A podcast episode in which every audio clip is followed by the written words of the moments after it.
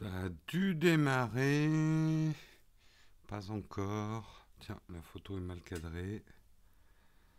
Pourquoi ça ne démarre pas Si c'est bon, ça a démarré. Bonjour à tous. Bonjour, est-ce que vous m'entendez bien? Est-ce que vous me recevez bien? Salut, salut Samuel, 5 sur 5, nickel, j'espère que vous allez bien ce matin. On se retrouve pour un petit Texcope. Attendez, je vérifie juste un truc au niveau technique. Est-ce que ça, ça marche? Oui, ça c'est bon. Merci pour tous les liens. Samuel, merci, merci. On commence en remerciant nos contributeurs du jour. Aujourd'hui, j'aimerais remercier Gemini, Sultan, 7622, Neville, Michael et Sébastien. Merci à vous, contributeurs Tipeee et YouTube. Merci de vos contributions régulières qui nous permettent d'être là tous les jours. En attendant que la chatroom se remplisse, hein. Oula! Désolé, j'ai eu un petit retour de moi-même sur, sur mon iPhone. Allez, la traditionnelle petite, euh, euh, expression désuète du jour en attendant que la chatroom se remplisse. Aujourd'hui, nous allons voir affranchir. Au sens premier, libérer un esclave de son joug. On pouvait alors circuler, de même que la lettre que l'on affranchit pour qu'elle soit acheminée par la poste. En langage familier, on affranchit une personne en lui délivrant des renseignements propres à l'éclairer. En somme, on la libère du poids du doute.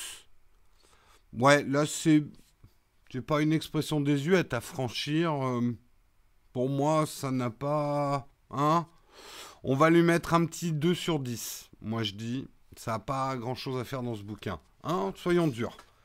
Hein, PewDiePie fait des mêmes reviews. Eh bien, Jérôme fait des expressions désuètes review.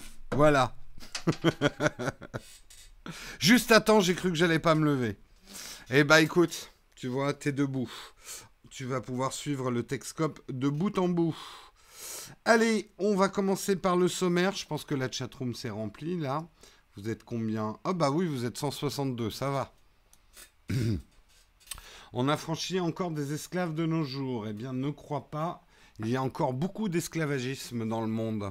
Et puis, il y a également de l'esclavagisme qui ne dit pas son nom. Mais bon, on va pas partir sur ce débat-là. Mais il existe encore des véritables esclaves, entre guillemets, euh, dans le monde. Hein. C'est pas parce que les Romains sont plus là qu'il n'y a plus d'esclaves, hélas, les Romains ou les Américains ou les Français ou enfin bref, je vais pas vous refaire l'histoire de l'esclavagisme. Euh, c'est quoi cet hybride R2D2 Quel hybride? Là, il y a R2D2. Là, là. Et là, c'est... Merde. C'est inversé chez moi. Hein? C'est BB-8 Tout est bon? C'est bon, vous n'allez pas me faire un procès, vous n'êtes pas Disney non plus. Bref. Bonjour de Londres, eh bien bonjour à toi Bruno. Bonjour à toi, le Brexit ne nous aura pas. Texcop contre le Brexit. Allez, de quoi on va parler ce matin dans le sommaire On va le découvrir. Enfin, moi, je le sais déjà, mais je fais genre. Euh, on va le découvrir ensemble. On va parler de la mise à jour 12.0.1. Eh bien, il y a des problèmes gênants, il y a des bugs dans cette mise à jour. Donc, on va effectivement s'en réjouir comme tout Apple hater que nous sommes. Nous parlerons du pourquoi le ministère de la Santé déconseille les, enfants aux écrans de moins de 3 ans. Si vous avez un écran, prenez pas d'enfants, c'est pas une bonne idée. Non, pourquoi le ministère de la Santé déconseille les écrans aux enfants de moins de 3 ans? Euh, on va parler également de Honor, qui, euh, une semaine avant de l'annoncer, nous dévoile déjà le grand secret de son Magic 2. Et effectivement, ils ont une solution originale ou pas, euh, d'avoir planqué leur caméra de façade pour avoir un vrai écran un vrai full écran. On verra ça tout à l'heure. On parlera également de YouTube qui a investi 20 euh, millions de dollars pour du contenu euh, pour non éducationnel c'est pas du tout français je crois. Donc euh, pour l'éducation voilà hein, 20 millions de dollars. On parlera justement des projets de YouTube autour de l'éducation. On parlera également de la RATP qui entend euh, déployer des bus semi-autonomes à Paris et en banlieue dès 2019 donc l'année prochaine et oui, les véhicules autonomes arrivent beaucoup plus vite que prévu. Est-ce qu'ils freineront à temps? Ça, c'est l'autre question. Nous parlerons également, pour terminer, de ces gants ultra légers qui créent une sensation de toucher des objets en réalité virtuelle. En réalité virtuelle, vous verrez, c'est passionnant et c'est en fin d'émission éducatif. Merci, merci à la chatroom qui pallie à à la fois mon, ma dyslexie et mon incompétence en français. Sans la chatroom, je ne suis rien, vous le savez bien. Heureusement que je vous ai pour me corriger tout le temps. Tout le temps. Jérôme, t'as pas bien prononcé ça. Et puis ça, là, on dit pas, on dit pas résolution, on dit définition. Hein Sois précis dans les termes. Non mais oh, bon, sinon le reste de la vidéo est pas mal. Commentaire type YouTube. Euh, bonjour à tous, on vient de faire le sommaire. Bah, pour les plus en retard, vous copiez sur le carnet de vos voisins. Hein, vous faites comme d'habitude. La dyslexie à bon dos. Euh, non, mais je suis. Enfin. Après, j'ai jamais été diagnostiqué dyslexique. Mais j'ai un vrai problème avec certains mots. Vous l'avez déjà remarqué. Et alors, en plus, comme je suis quelqu'un de buté, plus je fais une erreur, plus je vais la reproduire. T'auras beau me corriger, c'est insupportable. Je sais. Sinon, le sommaire est déjà en description. Samuel, l'homme plus rapide que Texcope, euh, lui, il a fini le Texcope hein, déjà. Hein. Il faut le savoir. Il, il a cette capacité-là, Samuel. Jérôme est esclave de ses viewers, mais point du tout. Je suis libre. Je suis un homme libre, je ne suis pas un numéro. Euh, qui pallie à ma dyslexie. Qui pallie ma dyslexie. D'accord, merci pour la correction, euh, tu es parfaitement dans le ton. Allez, euh... et oui, et oui, Texcop a un peu évolué, Rémi Lunette, si tu n'étais pas venu depuis longtemps. Allez, on va commencer tout de suite le premier article. Vous êtes déjà en train de me faire partir dans les graviers. Nous allons parler de la mise à jour 12.0.1 d'iOS, et elle a un problème très très gênant. Elle, elle n'a pas qu'un problème d'ailleurs, elle en a plusieurs. Mais le plus gros problème, c'est que effectivement, avec la 12.0.1, je ne sais pas si ça vous est arrivé, mais euh, elle envoie des iMessages aux mauvaises personnes. Alors qu'est-ce qui se passe? C'est qu'en fait, Apple a introduit, comme d'habitude, sans nous informer, une modification assez importante euh, dans la manière de gérer les messages sur iMessage. C'est-à-dire que maintenant, Apple, euh, euh, organise tous les contacts selon leur identifiant Apple. Vous savez que vous êtes inscrit euh, chez Apple avec un identifiant, une adresse email, et que en fait le problème vient que certaines familles partagent le même identifiant afin de partager les apps et tout ça, hein, clin clin d'œil. Eh bien, Apple voudrait un petit peu que bah, vous ayez un peu un compte différent chacun. Donc, ce qui fait qu'aujourd'hui, les iMessage qui avant étaient identifiés par euh, les personnes sont identifiés maintenant par l'identifiant Apple. Ce qui fait que, et ça a donné quelques situations gênantes, des couples qui viennent de se séparer, par exemple, euh, eh bien, euh, reçoivent les messages de leur ex-femme ou de leur ex-mari ou des enfants donc, je ne vais pas vous faire un dessin, mais euh, il peut y avoir des situations un petit peu gênantes du coup. Alors, Apple a tout à fait le droit de faire ça. Mais le problème est, chaque fois, c'est la même chose chez Apple. Quand est-ce qu'ils vont comprendre? Faute informée, complètement pardonnée. Apple, tu fais ce que tu veux avec ta cuisine, mais tu nous informes. Parce qu'on découvre les trucs comme ça, Euh, boum, c'est implémenté. Bah, c'est normal qu'on gueule, quoi. Il faut arrêter après de faire la vierge effarouchée. Oui, euh, bon, euh, non, mais vous êtes jamais content. nous, il n'y a pas de problème. Tu changes ce que tu veux, monsieur Apple. Mais tu nous informes. Tu nous mets un nouveau truc pour gérer les batteries. ok, ça partait d'une bonne intention. Mais dis-le nous avant, quoi. On n'est quand même pas des neuneux, hein. Alors, je sais, je connais la politique d'Apple. Il se dit, de toute façon, les gens qui achètent mes, mes produits sont déjà des neuneux de base qui n'y connaissent rien. Honnêtement, et là je fais pas le, le Apple hater de base, c'est ce que je pense d'Apple. Apple a tendance à considérer que son public est très grand public et qu'il n'y a pas de techos dans son public. Mais là où, à mon avis, Apple fait une erreur et se prend bashing sur bashing, euh, euh, mauvaise presse sur mauvaise presse, pardon, c'est que bah, la presse tech, bah, on est technophile.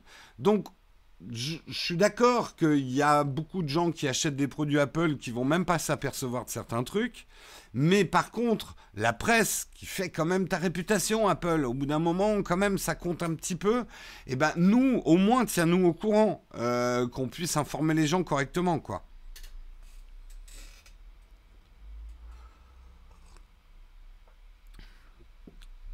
Si Apple tombe entre de mauvaises mains, ça sera pire que Google. Ça risque d'être difficile d'être pire que Google. Bon, j'ai lu deux trois articles hier. Bon, je vous en parlerai pas ce matin, mais euh, Google quand même. Hein. Quand même. Hein. Ils ont beaucoup, beaucoup, beaucoup, beaucoup d'infos. Hein. Euh, rend l'argent Apple. Ouais, bah ça va faire beaucoup d'argent. Les vrais technophiles sont sur Android. Oui. J'allais faire une réponse.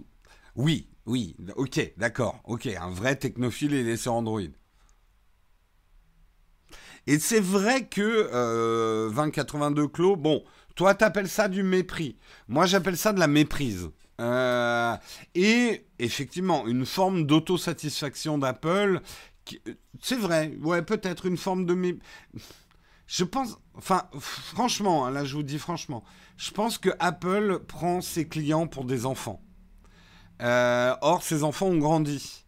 Euh, ils ont un peu du mal quand ils s'aperçoivent que, ben non, euh, quand même pas mal de leurs clients commencent à s'y connaître quand même et qui peuvent plus. Enfin, c'est bien de nous prendre par, par, la main, mais il y a un moment nous expliquer les choses, c'est bien aussi, quoi.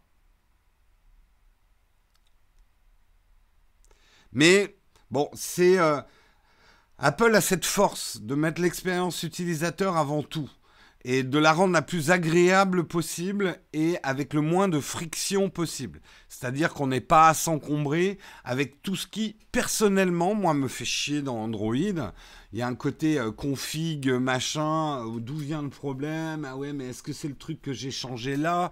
Ou est-ce que c'est parce que je l'ai changé là? Bref, on peut aimer. Moi, j'ai eu une époque de ma vie où j'adorais mettre mes mains dans le cambouis. J'aime chez Apple ce côté, comme je le dis souvent, chambre d'hôtel. Tout est clean, mais je ne sais pas qui a fait le ménage, mais tout est clean, tout marche. La lampe de chevet, s'il est en panne, je peux aller. Mais voilà, euh, le problème avec ça, c'est que si la direction de l'hôtel décide de changer des trucs, elle va pas m'informer. J'arrive le soir dans ma chambre, je découvre le truc, je fais merde, mais c'est quoi encore ce bordel et tout, et j'ai pas l'info, quoi.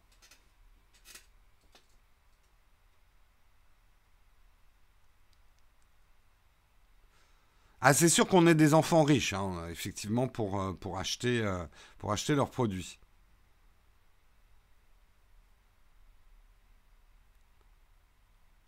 Arrêtez les généralités, on peut être techno équipé chez Apple. Bah écoute, je vais te dire un truc. Quand tu vois le nombre d'ordinateurs Apple euh, dans des, euh, des, conventions de développeurs ou même des euh, nuits du hack et tout ça, je pense que l'affirmation que les technophiles ne s'équipent pas Apple, elle est un peu courte vue. Il y a beaucoup, beaucoup de monde dans le monde tech qui, effectivement, parfois, moi j'ai vu des gens vraiment avoir des Mac euh, ou même des iPhones. Euh, après, ils les utilisent d'une manière particulière. Mais bon, il y a quand même un souci de fabrication, de construction et de fiabilité chez Apple. Je ne dis pas qu'il n'est pas égalé, mais il n'est pas toujours égalé. Voilà.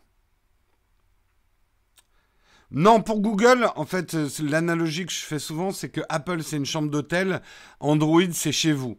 Euh, c'est-à-dire qu'une chambre d'hôtel, c'est génial, c'est clean, c'est design, quelqu'un fait le ménage, c'est toujours propre et tu as une expérience constante dans ta chambre d'hôtel, mais tu seras jamais complètement chez toi. Tu empruntes le lieu à Apple. Android, c'est plus chez toi. Tu fais ce que tu veux, mais parfois il y a des vieilles chaussettes qui traînent sur le canapé, quoi. Euh, c'est un peu plus le bordel. C'est pour moi, c'est une analogie, même si elle est moins vraie qu'il y a 5 ans, c'est une analogie pour moi qui tient à peu près toujours la route. Et c'est pas faux, Android c'est un gîte et il y a le proprio qui te regarde à travers la serrure. C'est pas faux aussi, je devrais rajouter ça. Bref. Allez, euh, en tout cas, euh, Apple a d'autres problèmes aussi avec cette mise à jour. On sait qu'il y a des problèmes concernant les appels. Alors, je suis pas sûr de les avoir. J'ai eu une bizarrerie hier en passant un appel téléphonique avec mon iPhone 10 Ça a coupé alors que normalement je suis plutôt euh, au niveau réseau. J'ai pas de problème ici. Après, j'ai pas l'impression d'avoir des bizarreries. Pareil au niveau de la batterie, certains ont rencontré des problèmes d'autonomie, moi pas du tout. Donc je ne fais que rapporter ce que disent certains. Après, certains disent qu'ils ont des problèmes de Bluetooth et de Wi-Fi. Moi, j'ai pas du tout eu ça. Donc dans la chatroom, est-ce que certains qui ont pris les euh, derniers iPhone 10 ont eu ce type de problème ou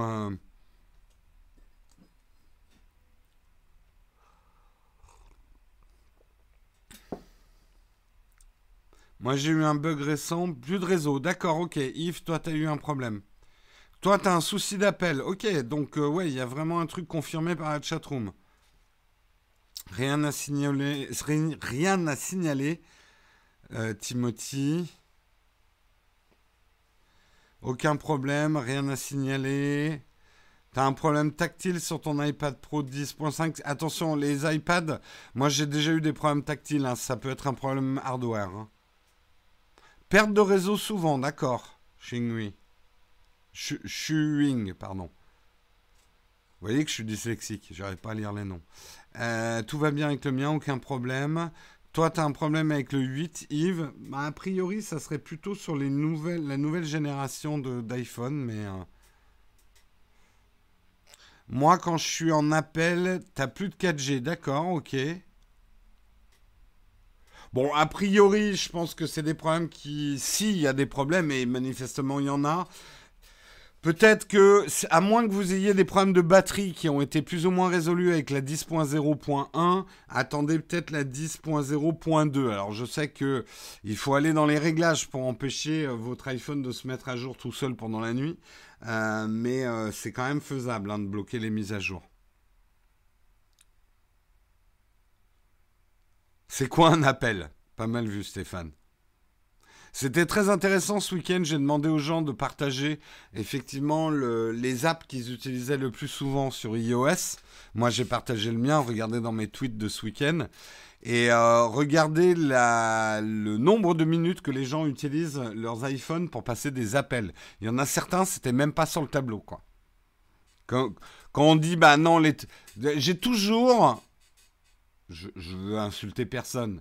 J'ai toujours un mec dans mes tests d'iPhone qui vient écrire Non, mais t'as pas parlé des fonctions de téléphone parce que, quand même, un smartphone, sa première fonction, c'est d'appeler, c'est de passer des appels et d'en recevoir. Ben non, ben non, plus maintenant.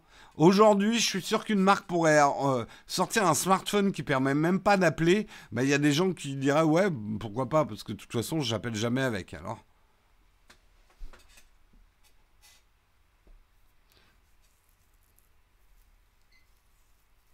Un smartphone pour téléphoner, mais quelle drôle d'idée. Mais quelle drôle d'idée. Bref, allez, on continue dans les articles. On va parler du ministre de la Santé qui déconseille les, les écrans. Putain, je vais la refaire. Elle était drôle en même temps. Pourquoi le ministère de la Santé déconseille les enfants pour les écrans de moins de 3 ans? Jérôme refait les titres. Euh, pourquoi la ministre de la Santé, la ministre de la Santé déconseille les écrans aux enfants de moins de 3 ans? Eh bien, euh, en fait, ça fait 10 ans, ça fait 10 ans que euh, le, hum, le Conseil supérieur de l'audiovisuel, le CSA, milite pour que les parents ne mettent pas leurs enfants trop jeunes devant un écran. Mais ils peinent encore à se faire entendre. Donc, la ministre de la Santé a fait un message clair, c'est pas d'écran avant 3 ans. Pourquoi on dit ça? Ça s'appuie sur des études qui ont été menées ces dernières années. En 2013, l'Académie de médecine a conclu que les écrans n'étaient pas, pour les écrans qui n'étaient pas interactifs, type TV, ou euh, un iPad, mais en mode euh, je te diffuse du dessin animé euh, non-stop, n'ont aucun effet positif sur les enfants de moins de 2 ans. Pire, il pouvait engendrer des effets tels qu'une prise de poids, un retard de langage, un déficit de concentration et d'attention, ou des risques d'adopter une attitude passive face au monde. Ce qu'il faut savoir, c'est qu'effectivement, un, enfant en dessous de 3 ans, en gros, c'est une machine à apprendre et il est là pour interagir avec le monde.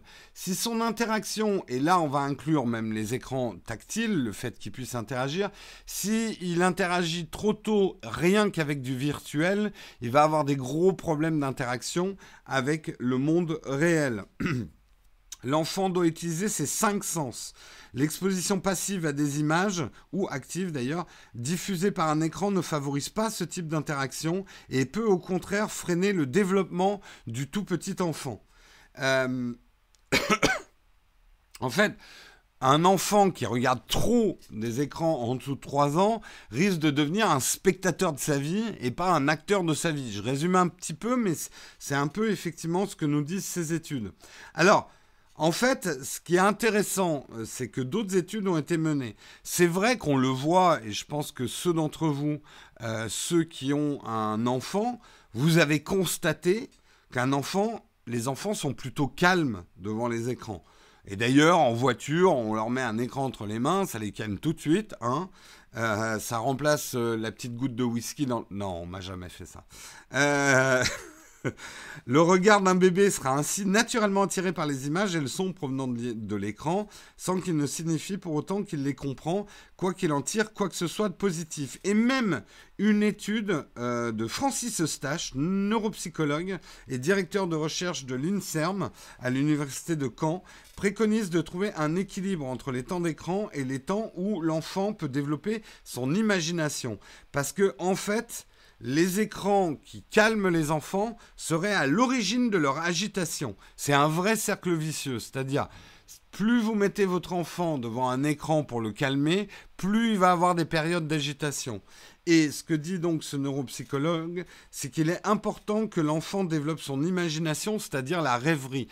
Créer ses propres images, créer son imaginaire, faire travailler son cerveau, parce que finalement, regarder les imaginaires dans les dessins animés et tout ça des autres ne favorise pas euh, ne favorise pas effectivement la création du véritable imaginaire, parce qu'on ne fait finalement que regarder l'imaginaire des autres.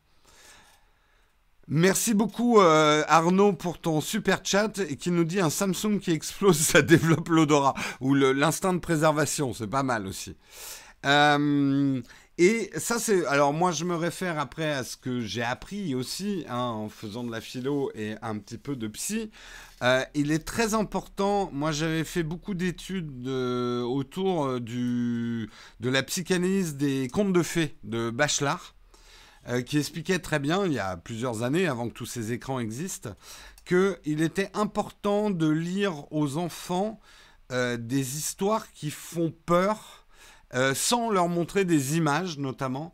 Pourquoi? Parce que justement, quand on rêve, on expulse des tensions de la journée, des tensions psychologiques, des frustrations, on les, on les purge dans ses rêves, et pour ça, on a besoin d'un enrobage onirique. En gros, je vais vous la faire schématique. Si un enfant est frustré parce qu'il n'a pas pu manger une sucette pendant la journée, si rêve, et c'est pour ça que les enfants font autant de cauchemars, c'est qu'ils rêvent très réel. Il voit la, la, sucette, il reproduit sa frustration de la journée, boum, il chiale le marmot. Si par contre il a développé son imaginaire, il a créé des enrobages oniriques de ses frustrations, il va rêver plutôt à une espèce de montagne rose avec des boules euh, bleues euh, qui dégringolent.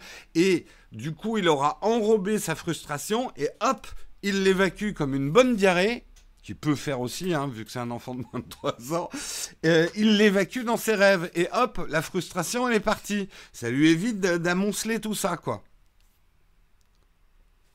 Donc, euh, c'est très important pour les enfants, surtout en bas âge, de développer leur propre imaginaire. Et ça, ça se développe par la rêverie. Et la rêverie, c'est fixer un mur et penser à autre chose. Et c'est pas fixer un écran pour se divertir, en fait. L'enrobage autour de la sucette. Tout à fait. Bof. Bon, Sylvain, il n'est pas d'accord avec moi. Ok. Bah écoute, t'en iras, iras en parler au neuropsychologue.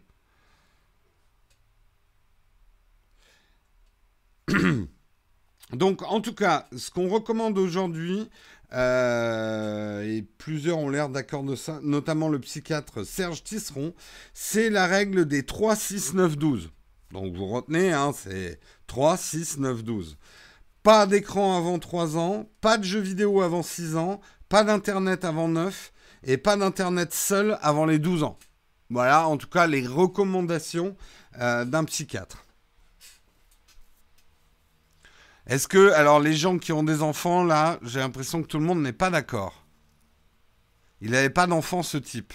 Pourquoi tu dis ça, Technique Savoir? Ma fille de 8 mois adore adore que je. Oui, oui, il faut. Non, elle est pas maso. La peur, c'est très important. Et de. Euh, le problème, c'est Disney. Disney a foutu la merde dans les contes d'enfants. Disney a édulcoré euh, les contes de fées qui étaient atroces. Moi, j'ai des souvenirs de lecture de contes de fées quand j'étais gamin. Ma grand-mère, elle avait des livres, c'était atroce. Où les, les, gamins, euh, euh, je, me souviens, il y avait un bouquin, c'était Max le Crapoulot, où il, se coupait pas les ongles. C'était des, des, images horribles. Il y avait les contes russes, les contes de Grimm, si vous les lisez dans le texte. C'est des fins horribles. Ça développe la peur, ça développe la survie euh, pour les enfants. Et après, t'as Disney qui est passé là-dessus. tout est joli, tout est gentil, tout se termine toujours bien bah ça a donné une génération de neuneux comme moi, quoi. Euh, j'ai pas déclaré d'enfant, je me prononcerai pas. Il aura rien avant 12 ans, le mien, mais alors rien du tout.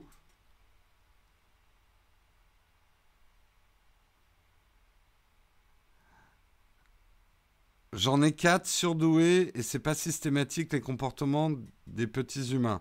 Écoute, après on peut pas faire des règles avec que des exceptions, technique savoir. Écoute, tant mieux pour toi, si. Euh, mais quand même, euh, en dessous de 3 ans, l'enfant est quand même dans une phase de développement qui est hyper importante. Et on sait globalement qu'avant 7 ans, euh, qui se passe avant 7 ans pour un enfant et même après 7 ans, mais ça, ça peut marquer à vie, quoi, quand même. Est-ce qu'on peut le mettre? Non, euh, franchement, je vous le dis très honnêtement, euh, si vous écoutez Texcope le matin, vaut peut-être mieux le mettre dans les oreilles. Parce que euh, j'ai pas vocation à faire une, une émission family friendly non plus. donc non, je déconseille au moins de 18 ans Texcope, soyons radicales. Une souris verte. Nananana.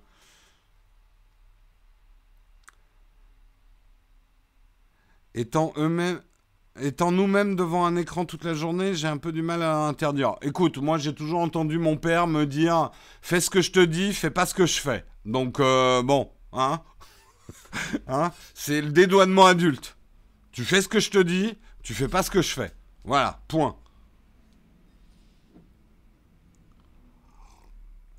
Nowtech Kids, ouais, on va lancer une nouvelle chaîne. Bonjour les petits enfants, on va faire l'unboxing du nouvel iPhone tout rose. Oh là là, qu'est-ce qu'il est joli Je passerais pour un vieux pervers si je faisais ça, je te dis pas.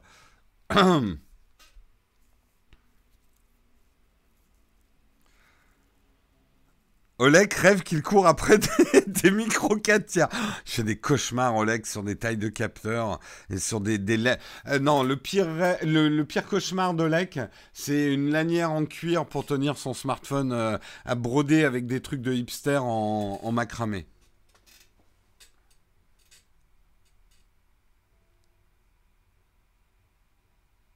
Oui, bah euh, moins de 18 ans, au moins je prends pas de risque. Hein. Voilà, Texcop est officiellement interdit aux moins de 18 ans. Après, vous faites ce que vous voulez.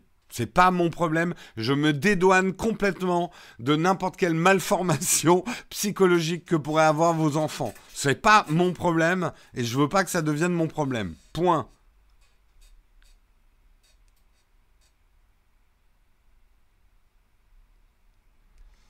Voilà. Peggy 18. Ne rentrez pas dans ma tête, vous êtes pas prêts. bon allez, j'avance. Mais c'était cool cet article, c'était marrant. C'était marrant. Parlons d'Honor. Euh, il est marrant aussi, Honor. Euh, non, Honor, euh, bah, un petit peu. Bah, maintenant, c'est. Alors, c'est l'horreur, tous les smartphones qui. Il y, y, a un smartphone par jour, vous êtes d'accord là en ce moment? Je sais plus où donner de la tête. Je viens à peine d'envoyer mon mail pour recevoir le Pixel 3 que tout le monde me dit Ouais, il faut que tu prennes le Huawei P20. Mais non, attends, il y a euh, le Xiaomi qui va sortir. Et puis là, il y a le nouvel Honor qui sort. Et puis euh, là. Euh, non, mais au secours, quoi. C'est bon. je suis pas. Moi, je. Hein, bah, il y a d'autres youtubeurs qui le font. Moi, je pas vous faire un smartphone par jour. Hein, parce que ça me fait chier. Déjà, vous le savez. Tipeee aussi interdit aux moins de 18 ans. Bah disons que de toute façon il te faut une carte bancaire hein, pour, euh, pour Tipeee. Donc euh, oui on va dire aussi interdit aux moins de 18 ans. Bon après vous faites ce que vous voulez, ce que vous pouvez. Hein. Euh, donc revenons à Honor. Il y a une sortie par jour en ce moment de smartphone. Comme je le dis, pour un marché soi-disant saturé, j'ai jamais vu autant de smartphones à l'année, quoi. Ils pondent ça comme des mitraillettes. Il y a, le, OnePlus qui sort en fin de semaine. Euh, enfin bon, il y en a de partout. Partout, partout, partout. Et eh bien là, Honor fait un leak euh, une semaine avant d'annoncer le futur Honor Magic 2. Et euh, ce qu'ils annoncent, c'est leur solution, leur solution originale pour euh, ne pas avoir la fameuse frange, la fameuse encoche. Et cette solution, je vous la donne dans le mille, c'est d'avoir un espèce de que les caméras soient dans un espèce de slider euh, qu'on puisse ouvrir d'un geste du pouce. Alors, je vais vous le montrer tout à l'heure. Il y a des vidéos qui montrent un petit peu Là, ils ont des influenceurs chinois. Alors attention, hein, préparez-vous à voir des influenceurs chinois qui, font un peu la démonstration euh, du truc. Voilà, le hands-on vidéo de je, je sais plus, pas comment il s'appelle. Et tac, vous voyez, petit geste du pouce et hop, le, le, le Honor se split en deux et les caméras sont sous euh, l'écran. Alors, c'est pas exactement euh, la solution euh, que Oppo avait fait. Oppo, c'est une caméra qui, euh, sort de l'appareil photo. Là, en fait, votre, votre Honor se, se split en deux pour montrer. Alors, Là, si vous voulez avoir le son, je suis obligé de vous le montrer euh, comme ça. Mais regardez ce clip, ils ont même euh, utilisé cette fonction pour faire de la musique. Alors vous allez voir. Attendez, je mets mon son à fond.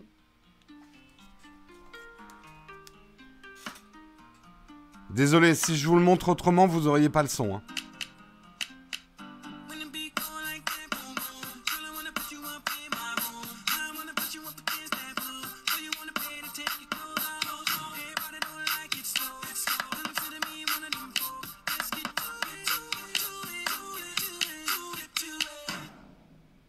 Voilà. Ouais, comme elle dit la dame, je suis complètement d'accord avec elle. Un Voilà, euh, c'est exactement, c'est exactement ce que je pense. Alors, soyons honnêtes 5 minutes. D'abord, c'est pas exactement les premiers à effectivement avoir cette solution. Euh, ou en tout cas, non, alors peut-être que c'est les premiers à vraiment présenter comme ça, mais il y a également euh, Xiaomi qui va avoir exactement, a priori, le même système sur le Xiaomi Mix 3, euh, qui va être lancé aussi cette semaine.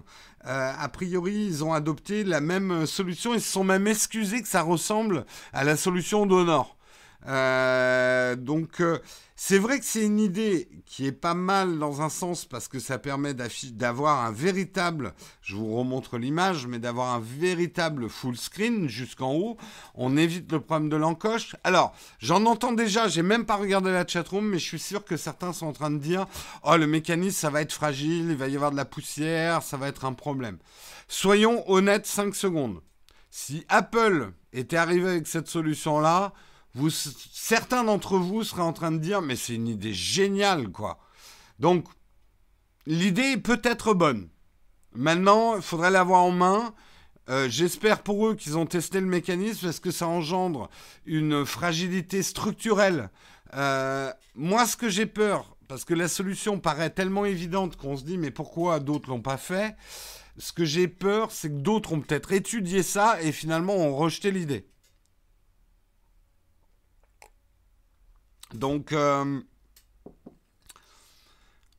ça ressemble, oui, ça ressemble à des vieux Samsung. Effectivement, on a déjà connu hein, ce type de système.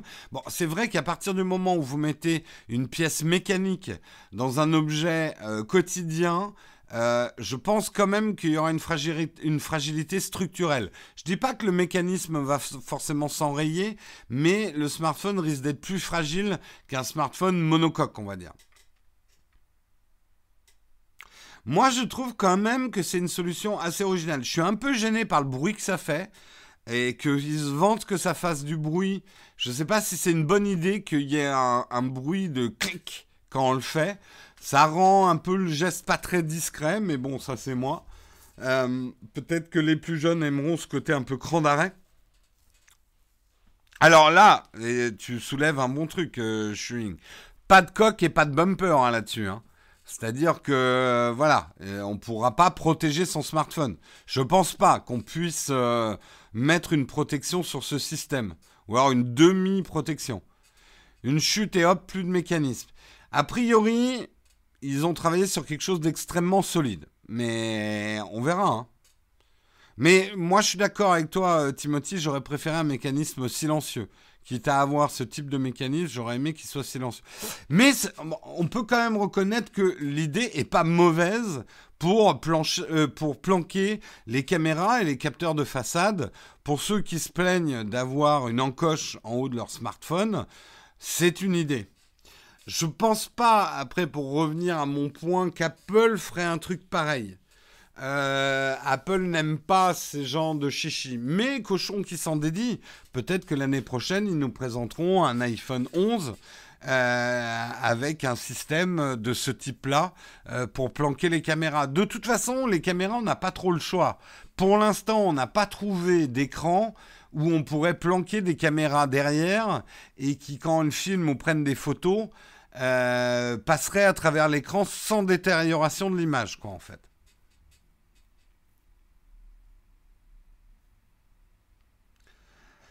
Je vois que la, la, chatroom est assez splittée, un petit peu comme le Magic 2 euh, sur le système. Apple a bien fait des coques batteries horribles. Oui, euh, des mauvaises idées, Apple en a aussi. Hein.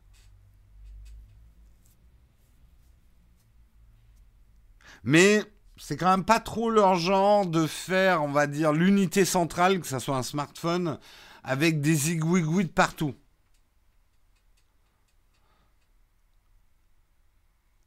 Ça demande un geste complémentaire. Ouais, mais si le geste est assez naturel, euh, si le geste c'est juste de faire ça euh, sur son smartphone, moi je, c'est faisable. Hein. Sur ton smartphone, tu fais clac, puis tu as la caméra, clac, tu remontes. Je trouve que c'est pas un geste trop rédhibitoire.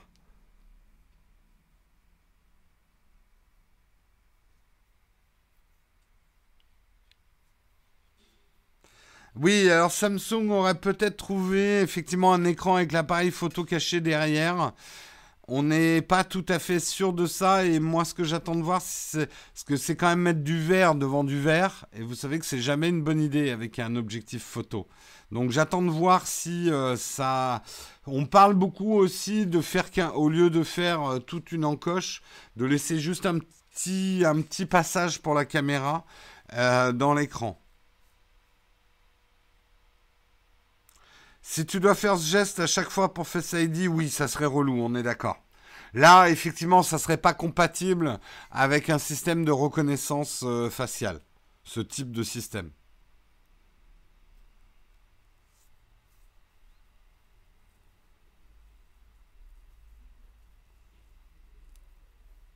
Il va y avoir des applis pour que le clic fasse vibreur. À répétition, l'horreur. Oui, oh, ça, je sais pas. Bref, on verra bien. Je vous parle pas trop des autres euh, supposées euh, capacités du Magic 2. On en parlera en temps et en heure quand il sera euh, proposé. Mais je serais assez curieux de tester ce mécanisme, effectivement. voir comment ça vit dans le temps. Ce serait intéressant. Allez, on continue à parler de YouTube. YouTube qui a décidé d'investir 20 millions de dollars dans euh, du contenu euh, éducatif et des créateurs de contenu qui sont plutôt portés sur l'éducation. C'est Malik Ducar qui est le, le Head of Learning chez YouTube, donc on va dire le dirigeant de tout ce qui est effectivement apprentissage et éducation euh, sur YouTube, euh, qui a annoncé donc cet investissement de la part de YouTube dans des créateurs de contenu, donc des chaînes comme TEDed, enfin comme TED, vous connaissez les conférences TED, vous connaissez aussi peut-être Crash Course, excellente chaîne pour apprendre des choses, mais également les Green Brothers. Bref, une partie effectivement de créateurs de contenu dont la chaîne est vraiment basée sur l'apprentissage avec euh, du, contenu euh, de type éducation serait financé euh, par YouTube. Tout le monde peut se proposer à ce programme, en tout cas aux États-Unis, hein, a priori. il faut juste avoir un minimum de 25 000 abonnés. Pas la peine d'être un prof de collège ou d'avoir fait des études. mais il y aura quand même un comité d'experts qui jugera effectivement des qualités pédagogiques euh, de, votre chaîne et euh, qui décidera si euh, vous faites partie. Attention, j'en vois déjà qui vont dire mais Naotech tu devrais postuler et tout. Non, j'ai pas forcément envie parce que vous rentrez vraiment dans un programme qui va voilà, votre contenu ne doit être que éducationnel. Euh, en plus, je pourrais plus dire de gros mots, donc euh, autant dire que non. Euh, et c'est à la fois, je trouve ça très bien hein, de la part de YouTube de faire ça, de, financer des contenus un petit peu plus premium et un petit peu plus facile à trouver quand on cherche, voilà, à, à apprendre des choses. On aura un endroit de YouTube, voire peut-être même une app dédiée avec un contenu qui sera contrôlé véritablement par YouTube pour une garantie de qualité. Euh, parce que c'est vrai que des tutos où des mecs racontent n'importe quoi, il y en a aussi hein, sur YouTube. Donc il faut, trier, le, bon grain est plutôt une bonne idée. Euh, après, voilà, ça veut dire quand même que la chaîne va être très très contrôlée au niveau du contenu. Euh, pour pouvoir continuer avec ce programme. Ça ne sera pas du contenu payant, hein. en tout cas ils n'ont pas l'air de, le, préciser. Euh, mais Apple a tout intérêt à faire ça parce que en contrôlant une partie de son contenu, ils vont pouvoir attirer des annonceurs beaucoup plus facilement en garantissant, vu qu'il y a un contrôle de ce contenu en amont par YouTube, que ce contenu est, euh, est safe pour les annonceurs. Donc euh, ils ont tout intérêt à le faire. Là aussi, ils ont tout intérêt. Moi, je, si je me réfère à ma vie et tout ce que j'ai appris sur YouTube grâce à YouTube, en fait, j'y réfléchissais ce matin en prenant ma douche. C'est dingue tout ce que j'ai appris par YouTube. J'ai appris à faire de la photo, j'ai appris à filmer, j'ai appris à monter, j'ai appris à, faire mes valises comme un commando, hein, euh, enfin le, pliage commando. J'ai appris à couper des mangues. Euh, j'ai appris à faire un gâteau roulé. Euh, qu'est-ce que j'ai appris? J'ai appris plein de trucs en bricolage pour l'atelier. c'est infini tout ce que j'ai appris. Euh, comme compétence euh, grâce à YouTube. Donc c'est quand même une formidable euh, opportunité d'apprendre. YouTube et c'est vraiment dans les bienfaits de YouTube, il y a celui-là. Après, il y a des trucs débiles sur YouTube, on est bien d'accord. Mais il y a quand même des trucs assez géniaux. Et c'est quand même génial pour toute cette nouvelle génération, même pour moi, enfin, toutes les personnes qui vivent sur Terre actuellement et qui ont accès à Internet, ce qui est à dire pas tout le monde, mais tous ceux qui ont accès à Internet et à YouTube, et même à, d'autres choses, cette capacité à pouvoir trouver en un instant des compétences sur des domaines parfois extrêmement pointus, c'est une révolution dans la connaissance de l'humanité euh, qu'on n'a jamais eue. C'est quand même complètement fou, quoi. Euh, on apprend tous les jours et surtout, on, enfin, euh, moi j'essaie de me souvenir d'un monde où quand on voulait apprendre quelque chose, fallait fallait aller à des cours, fallait aller à la bibliothèque, fallait moi, c'est vraiment mon argument numéro un euh, quand je suis avec des vieux grincheux de mon âge. Et là, c'est Internet, ça fout tout en l'air. Voilà, les gens savent plus faire, ils parlent plus entre eux, comme si ma génération se parlait plus. Mais enfin, bon, bref, euh, ils sont, toi, jouent à Fortnite, là, machin et tout. Je leur dis, ouais, mais enfin, en même temps, euh, voilà, nous, quand on voulait apprendre quelque chose, fallait aller prendre des cours, fallait aller à la bibliothèque. Donc, on restait ignorant hein, sur pas mal de choses, quoi. Donc euh, quand même, c'est un, c'est un formidable outil d'apprentissage. Alors là où c'est bien que YouTube prenne les chaises en, euh, les chaises en main, les choses en main. Putain, ce matin j'ai vraiment des problèmes. les choses en main, euh, c'est justement ce que vous êtes en train de dire. Oui, il y a des tutos qui nous apprennent à faire n'importe quoi, ou il y a des tutos c'est n'importe quoi. Mais justement, en ayant une rubrique euh, YouTube Éducation, YouTube Learning, on sait que ce qui sera dans cette rubrique-là sera certifié, en fait, et contrôlé. C'est pas sorcier, c'est les YouTubeurs d'hier. Oui, et c'était très bien, c'est pas sorcier, mais on n'avait qu'une seule source en même temps. Moi, je sais qu'aujourd'hui, ce qui est génial, c'est quand je veux apprendre un truc, euh, même par exemple sur le bricolage, je suis allé voir au moins six vidéos sur comment vieillir le bois avant de développer ma propre méthode. Autrefois, avec la télé, à part C'est pas sorcier, il n'y avait pas grand-chose pour apprendre des trucs.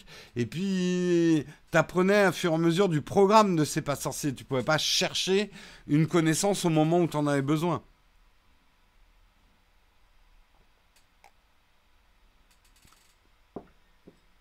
Donc, euh, c'est quand même, euh, c'est quand même euh, bien. Dans les choses moins bien, enfin, on ne peut pas s'empêcher d'avoir une petite tristesse pour la disparition du côté un peu foutraque de YouTube, que j'aimais bien, mais qui va disparaître de plus en plus, je vous l'annonce. Le côté très spontané, euh, le côté, oui, il y a des tutos what the fuck, sur des trucs complètement what the fuck, qui risquent de de disparaître en n'étant plus monétisé. Euh, aujourd'hui, comme je vous l'avais déjà expliqué, c'est la monétisation des vidéos qui va driver l'éditorial de YouTube. Euh, et euh, on verra de moins en moins de créateurs qui arrivaient à vivre de leur création. Donc, on va même, j'arrête le débat tout de suite. Si à un moment tu n'arrives pas à faire tes vidéos, tu arrêtes ta chaîne. Hein. Et il y a peu d'exemples qui me démontrent le contraire. Bref, tout le monde a besoin voilà, de vivre de son travail ou de gagner suffisamment d'argent pour justifier effectivement son temps passé. Euh, le truc YouTube que par passion, ça c'est ça marche que si t'as papa maman qui te lave le linge et te font à manger et t'offrent un toit, mais ça marche pas bien longtemps. Bref, tout ça pour dire euh, certains contenus foutraques, loufoques, what the fuck vont disparaître. Euh, puisqu'ils ne seront plus monétisés. Les annonceurs vont porter leur publicité sur du contenu certifié, euh, family friendly. Euh, donc il y a ce côté début radio libre de YouTube qui va très probablement disparaître. Ça c'est sûr. Donc ça c'est la partie triste euh, c'est la partie triste de ce qui va arriver à YouTube dans les années à venir. Oui, YouTube se professionnalise, entre guillemets. On sort du côté, euh, euh, voilà, private joke de... Et moi, il y a des émissions dont je me souviendrai toujours, des émissions de cuisine complètement what the fuck, là, par... Je crois que c'était un Danois, ou en tout cas dans les pays du nord de l'Europe, qui faisait des recettes de cuisine mais dégueulasses. Euh, ou euh, des mecs qui euh, montaient des meubles Ikea complètement bourrés. Euh, bon, bah, c'est. Voilà, ça restera dans nos souvenirs.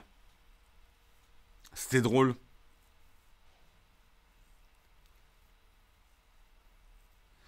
Heureusement, comme ça, cette génération pourra aussi dire que c'était mieux avant. Bah oui, tout à fait. Tout à fait, tout à fait. Mais euh, ouais, aujourd'hui, euh, il y a de plus en plus de youtubeurs qui vous le disent, mais c'est pas évident de d'être créatif et, et de vivre de YouTube, quoi. Scuds, mais Scuds ne pourrait pas exister sur YouTube. C'est impossible. Euh, ça ne marcherait pas aujourd'hui. Euh, on ne serait même pas diffusé. La preuve en est, c'est que tous les scuds ont été non pas simplement démonétisés, mais ont été bloqués. On utilisait, mais on faisait n'importe quoi avec la musique, avec les extraits de films, le langage, c'était n'importe quoi. Mais on avait pris les devants. Nous, notre émission était interdite au moins de 18 ans.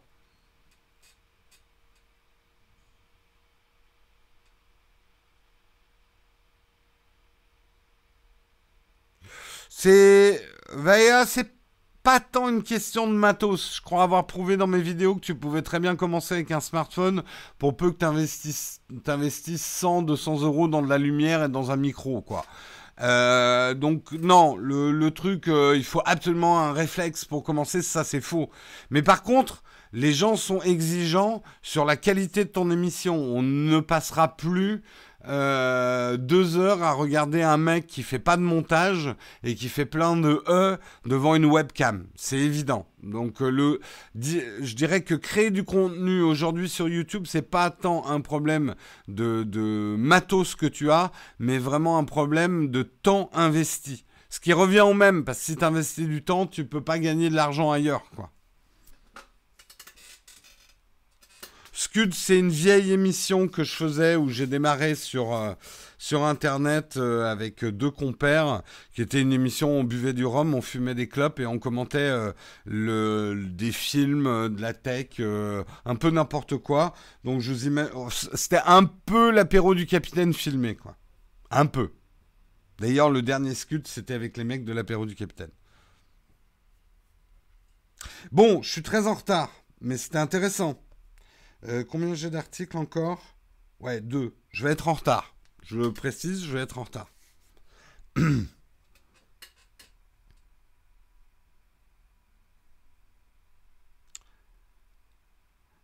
Ouais, c'était même pire que Hardisson. Hein. Nous, ça ressemblait plutôt aux émissions que tu avais dans les années 60 et 70 à la télé.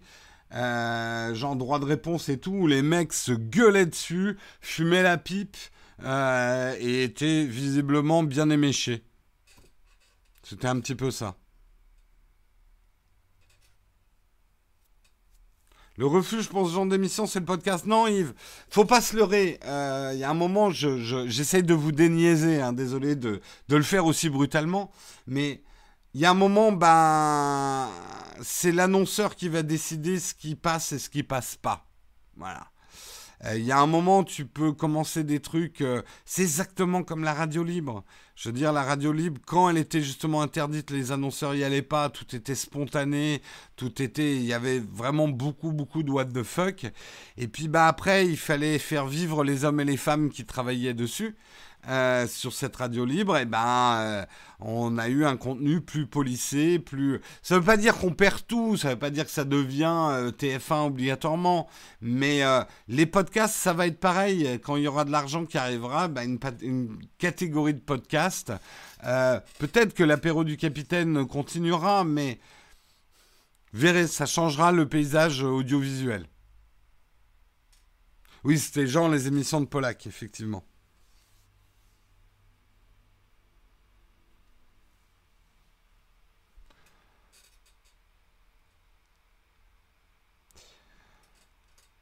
Euh, jamais renier. Mais je renie pas hein, les propres créations, je dis juste que l'époque a changé.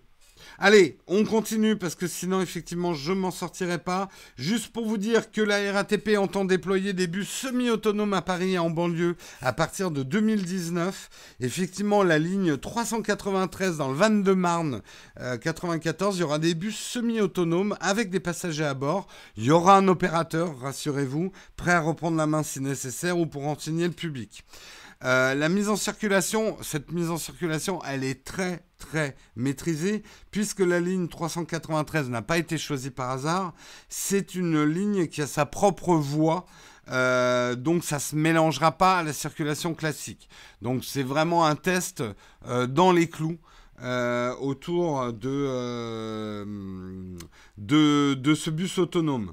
Euh, il devrait aussi y avoir des engins qui vont circuler dans le 13e arrondissement. Ça ne sera pas des grands autobus. Plus, si vous connaissez le Montmartre bus, c'est des, bus euh, tout petits. Euh, ça va être des petits autobus, des navettes euh, qui vont circuler dans le 13e arrondissement. Là aussi, il y aura un opérateur, il sera au volant, mais c'est pas lui qui pilotera. Euh, donc, ils veulent maîtriser les performances des véhicules autonomes avant d'aller plus loin. Donc, c'est vraiment là pour le coup des tests en 2019 à grande échelle avec des vrais utilisateurs de conduite autonome dans Paris. Donc, ceux qui me disaient ça arrivera pas avant 20 ans, ça arrive l'année prochaine. Déjà des tests à grande échelle, quoi. Euh, on sait que dans certaines villes de France, il y a déjà hein, des trucs qui sont, euh, en place.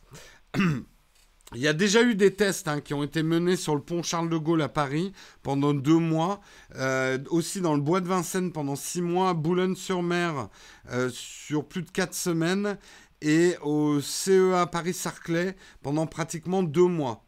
Euh, donc, vous euh, voyez, on va dire que les, prototypes et les essais grandeur nature avancent assez vite.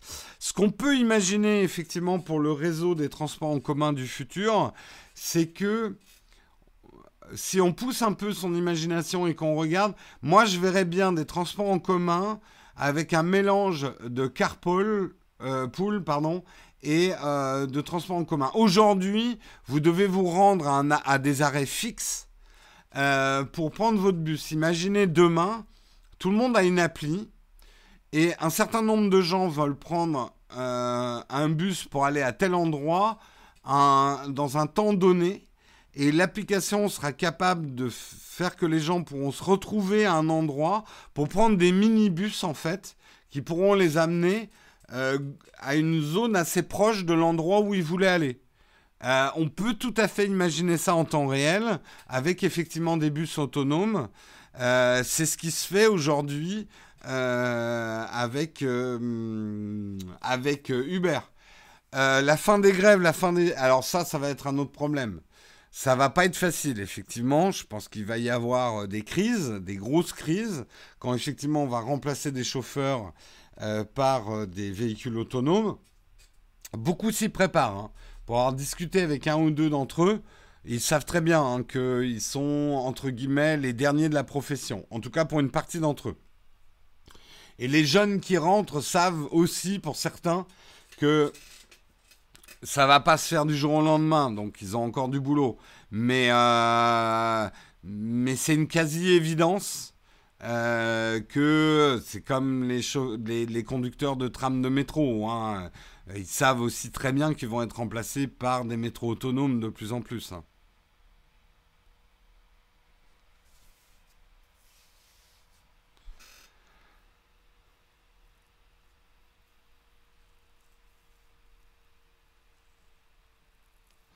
En 2001, un mec m'a dit qu'il faudra 100 ans pour arriver à un disque dur d'un Tera. Moi, j'avais dit 10 ans max, donc je ne, me dis jamais que ça arrivera dans très longtemps. Oui, non, mais la, science s'accélère, hein, le progrès s'accélère. Ça peut être flippant, mais, euh, mais c'est vrai, quoi. Des véhicules autonomes gratuits pour transporter les chômeurs, faits par la tech.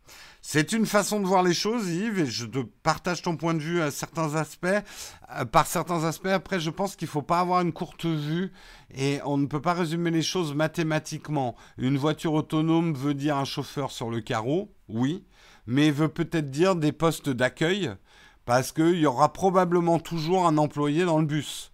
Euh, les bus ne seront pas forcément vides.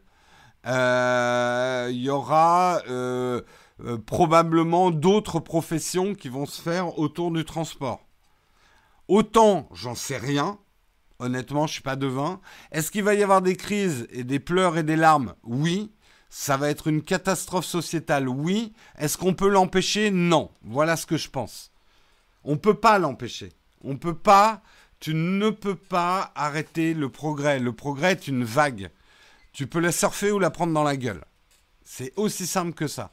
Tu peux essayer de construire euh, des digues et de t'en protéger, de la ralentir, mais une vague ne s'arrête pas par un mur. Euh, et après, tu peux apprendre effectivement à t'en sortir le mieux possible par rapport à cette vague. Et je suis d'accord que ces vagues ressemblent de plus en plus à des tsunamis. Hein.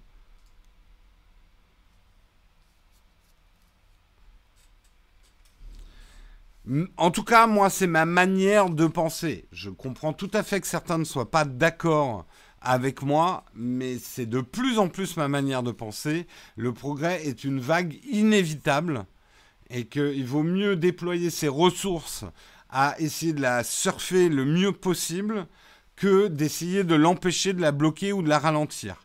Parce que de toute façon, si même un pays décide de mettre des barrages pour empêcher certaines vagues, si tous les pays ne le font pas, euh, alors après, il y a des parties du progrès, notamment dans la santé, il y a des barrages éthiques à faire. Ça, je suis d'accord. Mais, euh, mais on ne pourra pas bloquer le progrès.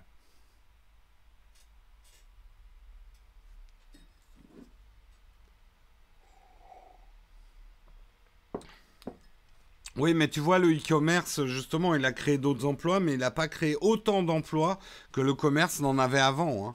Donc, euh, c'est pas aussi mathématique que ça. Oui, les nouveaux marchés sont créateurs d'emplois, mais souvent en nombre plus restreint que les emplois qui étaient générés avant. Que ce soit dans le monde de la musique, le e-commerce, etc. On a moins besoin de gens pour faire la même chose qu'avant. Et ça, c'est un problème auquel nos sociétés vont être confrontées. Effectivement. Effectivement. Mais euh, ça a toujours été vrai avec le progrès. Hein. Autrefois, pour faire pousser une carotte, il fallait une chaîne de travail humain qui était bien plus importante que même celle qu'on a aujourd'hui. Hein. Euh, donc de tout temps. Autrefois, il fallait bien plus d'hommes pour créer des biens euh, que euh, le nombre d'hommes dont on a besoin aujourd'hui. Bref.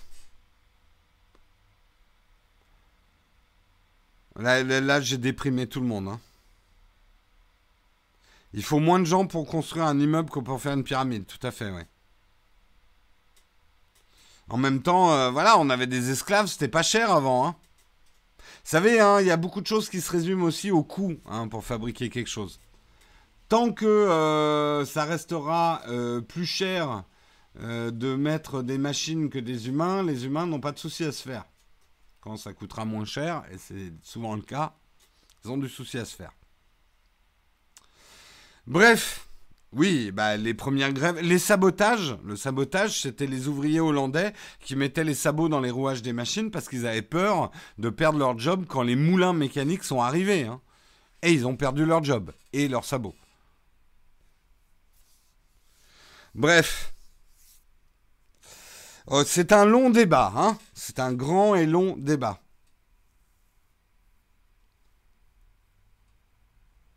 La religion a bloqué le progrès. Oui, bah franchement, euh, personnellement, euh, pas trop envie de revenir à ces périodes-là. Hein. Je sais pas toi, mais très content qu'on soit pas. On a la chance de pas être dans un pays où la religion essaye de bloquer le progrès. Hein. Si tu veux lire un petit peu ce qui se passe en Arabie Saoudite ou dans d'autres pays, tu vois, plutôt content qu'on soit nous, parce que nous on l'a fait avant, hein. mais c'est juste les cycles de l'histoire. Mais euh, non, tu vois, la religion qui bloque le progrès, non, non, sans moi. Je préfère le progrès dans la gueule. Hein. Franchement. bref, bref, bref. Oh là là, j'ai lancé un débat dans la chatroom, il est 9h04, on n'a toujours pas fait le dernier article. Bon allez, le dernier article, je vais le faire en laser, je vais vous montrer la vidéo en même temps. Hein. Il y a des mecs vachement intelligents, une équipe de chercheurs de Zurich, euh, de l'EPFL et de l'ETH de Zurich qui ont mis au point une paire de gants recréant la sensation de toucher. Alors vous me direz, c'est pas une nouveauté. Sauf que la nouveauté, c'est que là, c'est des gants extrêmement légers.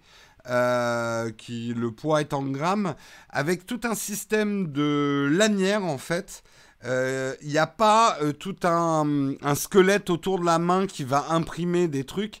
C'est vraiment par tension de bandes de métal qui sont cousues par du tissu. Euh, c'est ce que la vidéo que je vais vous euh, montrer euh, explique à un moment. C'est la tension de ces bandes de métal qui va reproduire des sensations de toucher. Et d'après ce qu'ils en disent, c'est vachement précis. alors attendez, je vous montre la vidéo pendant que je parle. C'est a priori vachement précis. Vous euh, voyez, donc là, c'est un gant en tissu euh, complètement ordinaire sur lesquels on met euh, des lanières en tissu qui sont reliées entre elles par des plaques en fait de métal, mais des plaques de métal fin. Alors là, on a un monsieur qui parle. donc, comme vous entendez pas, c'est super chiant.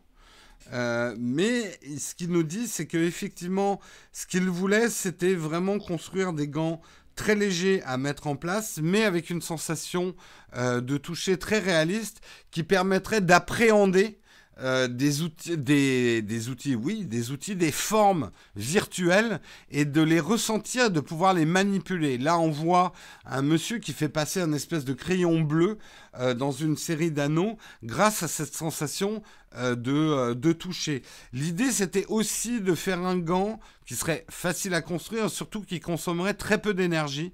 Et là, il vous montre le système des deux euh, lanières en fait en métal qui vont par, par magnétisme euh, plus ou moins euh, opposer de la force selon le mouvement que vous faites avec votre doigt. Donc si l'objet, par exemple, est très solide, les bandes, les deux bandes magnétiques au-dessus, par exemple, de votre euh, doigt majeur, euh, vont euh, être vachement collées ensemble, et du coup, vous sentirez une surface solide. Si c'est une surface molle, le magnétisme sera bien moindre, donc vous ressentirez le côté mou en fait. Oui, comme tu dis Pascal, ça va servir notamment en chirurgie et en chirurgie virtuelle. On sait que euh, on travaille déjà beaucoup là-dessus. Euh, d'avoir euh, des, des, gants qui permettront de, ressentir la résistance des tissus lors d'une opération, ce genre de choses permettra beaucoup plus de précision. Mais bon, soyons un peu plus fun. Le porno va s'en emparer, bien sûr, tout de suite.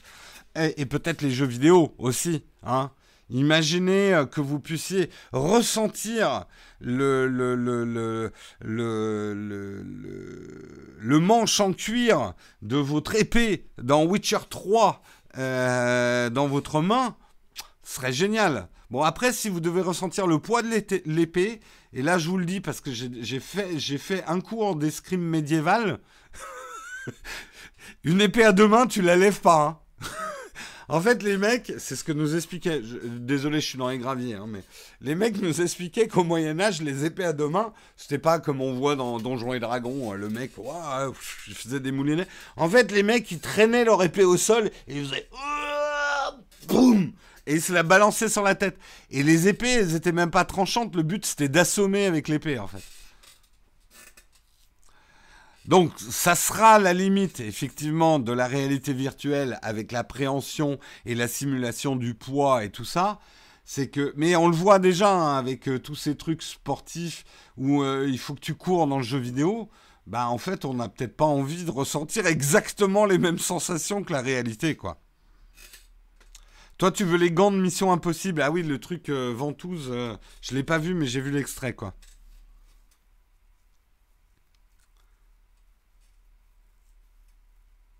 Une épée à deux mains, c'est 1,5 kg, voire 2 kg maxi. Ah bah écoute, c'est pas celle qu'on avait, hein. C'est pas celle qu'on avait alors. Bref, effectivement, Ready Player One, les sensations, parce que là, l'avantage du système qu'ils ont trouvé, c'est qu'avec ce système de bandes de tissu, avec des petites bandes de métal, machin, on peut imaginer des gants, mais on peut imaginer une combinaison complète. Donc ça, ça peut être hyper intéressant.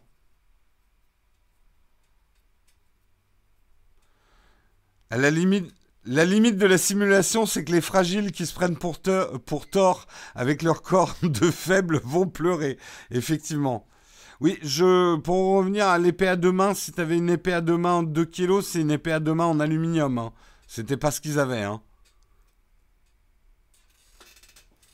C'est un peu plus de 2 kilos. En tout cas, celle que moi j'ai eue en main, c'était beaucoup plus que 2 kilos. Hein. Bref, c'est la fin de ce Texcope. Ravi d'avoir eu ces débats passionnants. Désolé d'être en retard, mais c'est vrai qu'aujourd'hui, bah, j'avais envie de parler un petit peu plus que d'habitude. Donc, je vous libère si vous devez partir. Je regarde s'il y a une question euh, Platinium ce matin avant qu'on passe. On va faire un tout petit vite ton fac. Hein. Je vais répondre à deux, trois questions. Pas vous mettre trop, trop en retard. Euh, pas de questions platinium, donc je prends direct euh, euh, vos questions. Je reste jusqu'à maximum 9h15. Allez, je vais essayer de m'y tenir. Si vous avez une question à me poser, c'est maintenant et je réponds de manière laser. Posez vos questions. Allez, tout de suite, go, go, go.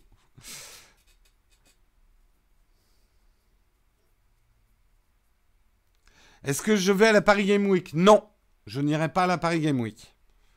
Je peux pas tout faire. Je vais surtout me concentrer sur le salon de la photo. Un petit coucou depuis ta chambre à la, à la salpêtrière. Bah écoute Thibaut, j'espère que c'est pas trop grave, que ça se passe bien pour toi. Et euh, bah écoute, on pense tous à toi. Voilà. À l'hôpital.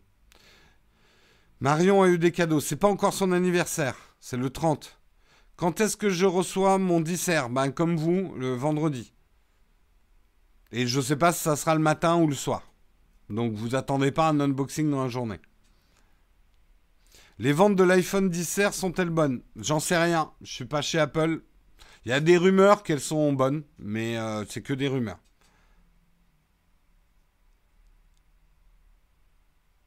Tu as eu l'occasion de voir euh, l'EOS R de Romain. J'ai pas vu sa vidéo sur l'EOS R. J'ai vu pas mal de vidéos sur l'EOS R.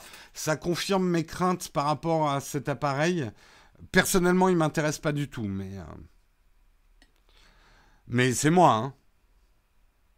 Euh, pour l'instant, hier, il y avait déjà 80 personnes inscrites pour le Now Take a Drink. Pensez à vous inscrire. J'espère qu'on va trouver une salle. Il y a un moment, je serai obligé de dire stop. Hein. Est-ce que je vais tester le OnePlus 6T A priori, non, c'est pas prévu pour l'instant. Le Pixel 3, il y a des chances. Le OnePlus 6T, c'est pas prévu pour l'instant. Euh, le P20, euh, Mate P20, euh, c'est pas prévu pour l'instant non plus. L'iPad Pro, est-ce que je vais l'acheter? Je vais l'acheter pour le tester sur la chaîne. Après, je ne sais pas si je le garderai, mais je vais l'acheter pour le tester sur la chaîne. Euh, Jérôme, est-ce que c'est possible de m'interviewer pour un projet dans le cadre de ton UT euh, Ouais, mais pas avant. Pas avant février. J'aurai pas de temps. Au moins.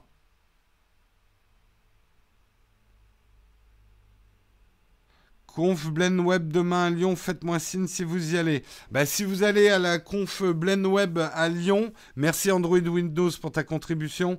Faites signe à Android Windows. Je suis désolé hein, pour l'interview, mais j'ai plus de temps, quoi. J'ai plus du tout de temps. Tu fais quoi ensuite des téléphones que tu achètes pour tester? Alors pour les iPhones qui sont un cas extrêmement particulier parce qu'on est obligé de les acheter, généralement on les revend un an après. Donc moi je vais revendre cette année. Euh, j'ai un iPhone 10 à vendre. Je vais avoir un j'ai aussi des vieux j'ai un iPhone 7 et j'ai un iPhone 6 euh, qui traîne, qu'on va vendre. J'ai une Apple Watch 3. Avant que vous m'écriviez dans tous les sens, vends-la moi, vends-la moi, ça sera proposé d'abord aux contributeurs, à des prix spéciaux contributeurs. Après, je les proposerai euh, à d'autres personnes. Mais on propose d'abord aux contributeurs, à des prix euh, contributeurs. Voilà. Et après, ça sera proposé à tout le monde à un prix normal. Je suis désolé, je ne peux pas vous faire de fleurs. c'est l'argent de la chaîne. Hein. L'iPad Pro aura-t-il de l'USB-C Est-ce que j'ai la gueule de Tim Cook? Est-ce que je peux le savoir avec certitude? Non.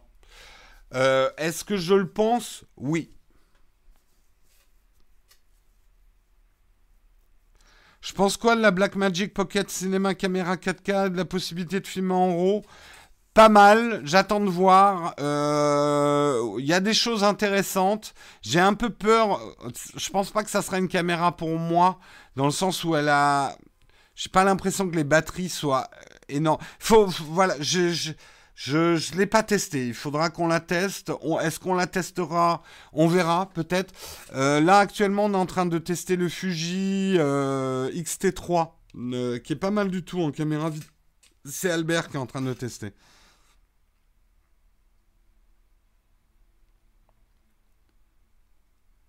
Je garde pas mon iPhone 10 collector. Je ne pense pas que je vais pouvoir financièrement le garder. Tim Cook est actionnaire Nowtech, j'aimerais bien. Allez, Jérôme, il faut y aller. Et ouais, il est 9h15. Je vous fais des gros gros bisous. Pour les AirPods, attends le 30 là. Peut-être qu'il y aura une annonce d'AirPods 2. Puis s'ils annoncent pas, bah t'achètes les AirPods actuels. Allez, je vous fais des gros gros gros gros gros bisous. Demain matin, vous retrouvez Marion. Moi, je vous retrouve jeudi. Passez une bonne journée. Soyez forts, soyez grands, soyez superbes, soyez productifs. Euh, ou reposez-vous bien si vous avez décidé de vous reposer aujourd'hui. Je vous fais des bisous à jeudi. Ciao tout le monde.